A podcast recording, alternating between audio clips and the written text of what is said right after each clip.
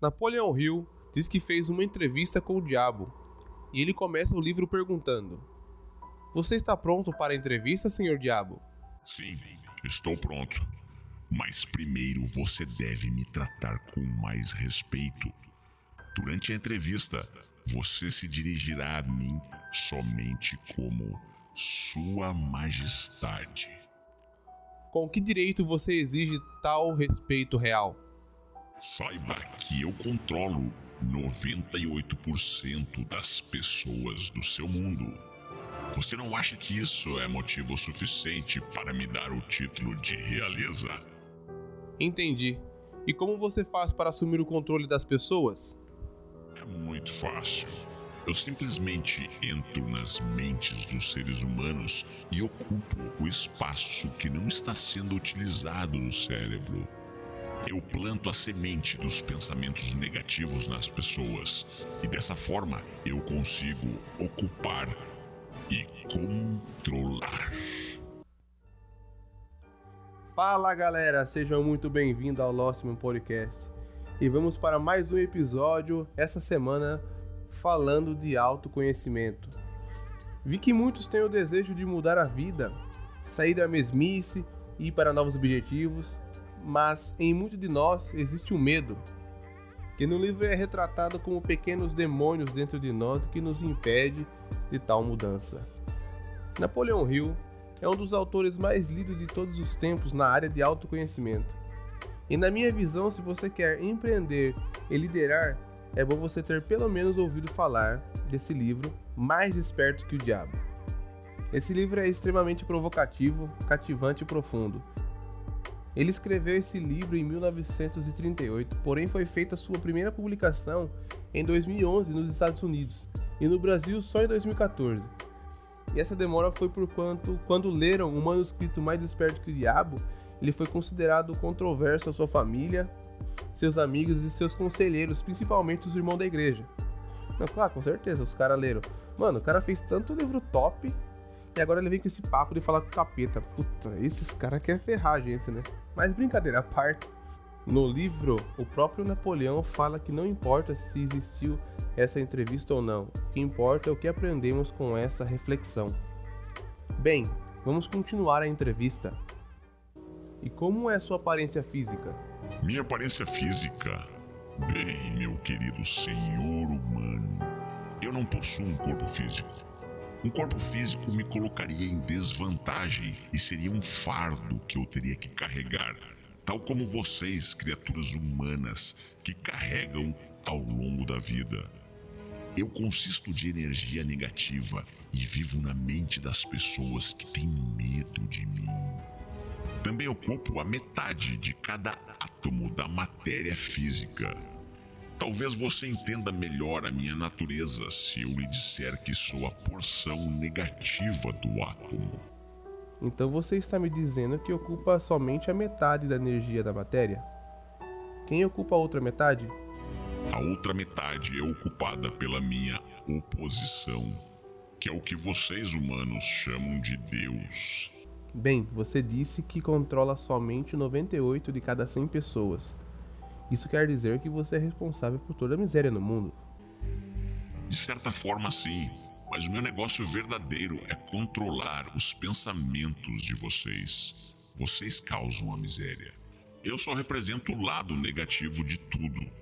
E o outro lado, o lado positivo, é representado pela minha oposição. Então vá em frente e me descreva os seus truques. O que você utiliza para controlar os pensamentos humanos? Um dos mais astutos instrumentos que eu uso para o controle da mente humana é o medo. Planto a semente do medo na mente das pessoas e, conforme essas sementes germinam e crescem através do uso contínuo dos pensamentos negativos, eu controlo o espaço que elas ocupam. Os seis medos mais efetivos são o medo da pobreza, o medo da crítica, o medo da perda da saúde, medo da perda do amor, da velhice e o medo da morte.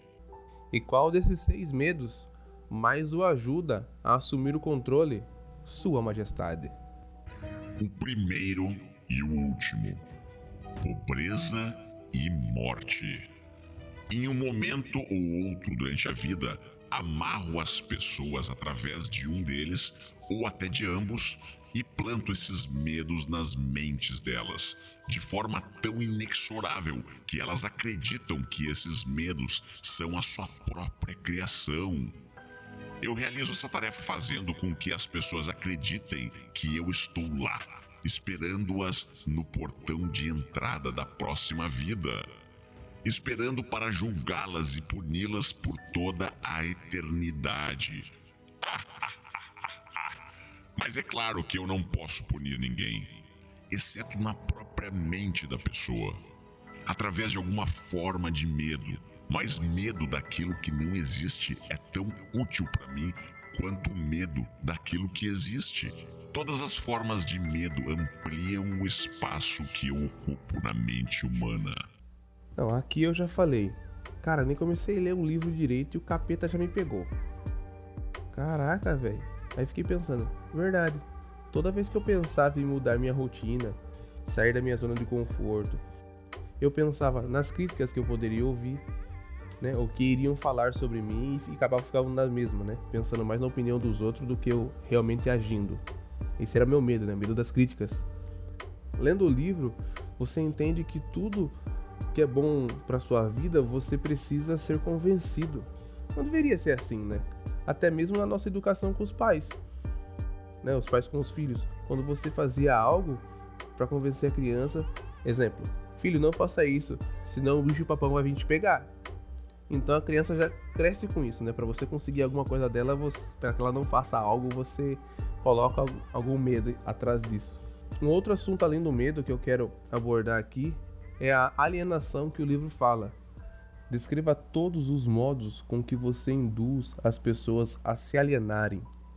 Defina a palavra alienação e conte-nos exatamente o que ela significa. A melhor forma de descrever o que é alienação é afirmando que todas as pessoas que pensam por si mesmas nunca se alienam, enquanto que aquelas que não pensam ou pensam o mínimo possível são as chamadas alienadas. Um alienado é aquele que se deixa controlar por circunstâncias externas à sua mente. Ele prefere deixar que eu ocupe a sua mente e use o seu intelecto do que ter o trabalho de pensar por si mesmo. O alienado é aquele que aceita qualquer coisa que a vida lhe oferece sem julgar ou lutar por aquilo que ele quer. Porque na verdade ele não sabe o que ele quer da vida e gasta boa parte do seu tempo tentando justamente descobrir isso. Um alienado, por exemplo, emite muitas opiniões, mas elas não são suas. Na maioria das vezes, elas são minhas. o alienado é aquele que é muito preguiçoso para usar o seu próprio cérebro e essa é a principal forma que eu consigo assumir o controle dos seus pensamentos e plantar as minhas ideias nas suas mentes. Aqui o livro também me pega. Quantas vezes falei sobre algum assunto sem mesmo ter ido pesquisar, ou até mesmo me apropriando de pensamentos de outras pessoas? Isso por preguiça de ir pesquisar. Pensava, tal pessoa falou que é assim e é assim mesmo. No livro fala que muitas das vezes não é nossa culpa, é que fomos educados assim desde nossos pais até mesmo na escola. Não fomos educados a questionar o conteúdo que nos é passado ou como vamos usar aquele conteúdo. Então precisamos iniciar um hábito de pensar por nós mesmos.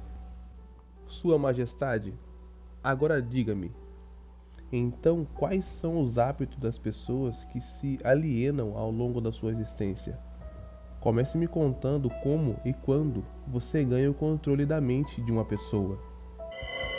O controle que eu exerço sobre a mente de um ser humano inicia-se ainda na sua juventude. Algumas vezes lanço as bases para o controle da mente antes da pessoa ter nascido, manipulando as mentes dos seus próprios pais Após o nascimento, eu uso o que vocês seres humanos chamam de ambiente como um meio de controlá-los. E dessa forma eu trago bebês recém-nascidos diretamente para uma armadilha. E aí que entra o princípio do hábito. Agora preste muita atenção nisso que eu vou dizer. A mente é nada mais nada menos do que a soma de todos os hábitos. E um por um eu entro na mente e estabeleço hábitos que levam finalmente à completa e absoluta dominação. Os hábitos mais úteis para mim são o medo, como já falamos, superstição, avareza, ganância, luxúria, vingança, raiva, vaidade e preguiça.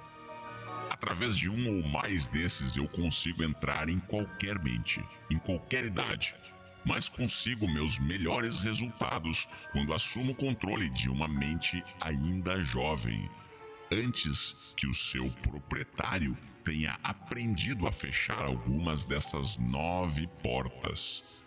Aí eu estabeleço os hábitos que mantêm essas portas abertas para sempre. Galera, aqui vimos alguns trechos do livro. Se esses trechos te pegaram em algum momento assim, sendo controlado pelo diabo, assim como eu fui pego em vários momentos, reflita so sobre isso. Se te interessa em continuar lendo esse livro, tem um link na descrição do podcast que ele te levará direto ao site da Amazon. Foi aonde que eu comprei o livro. Ele está com 40% de desconto. Dá uma olhada lá, tá?